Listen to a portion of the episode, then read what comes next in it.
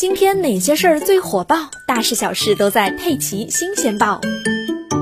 现在年轻人经常挂在嘴边的话就是“买什么基金，买个奢侈品包包，它不香吗？”在杭州大厦的 LV 店里，一个棋盘格中号手袋已经涨到一万四千四百元了。在这之前，这个经典系列的 LV 手袋官方售价是一万两千元，一年时间涨了百分之二十。按照柜姐的话来说，就是啊，想买要趁早，不然后面还要涨价呢。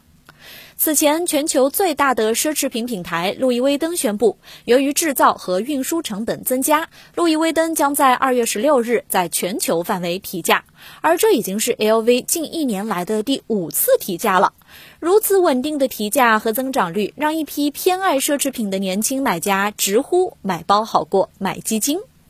在一两年前啊，公募基金在年轻人群体中非常流行，急速攀升的财富曲线迎合了年轻人的理财焦虑以及物质需求，买基金成了一种时尚。然而，资本市场的大起大落，在二零二一年后半段和二零二二年年初演绎的淋漓尽致，一大批明星基金经理翻车，让这些年轻人第一次得到了风险教育。现实的年轻人转而追求时尚本身，尤其是在他们发现时尚也可以用来实现财富增值之后。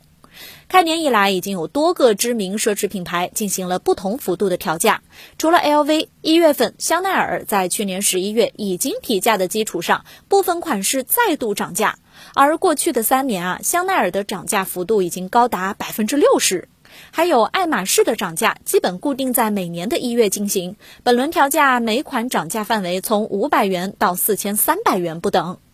这一轮的奢侈品提价呢，始于二零二零年，也就是疫情全球大流行之初。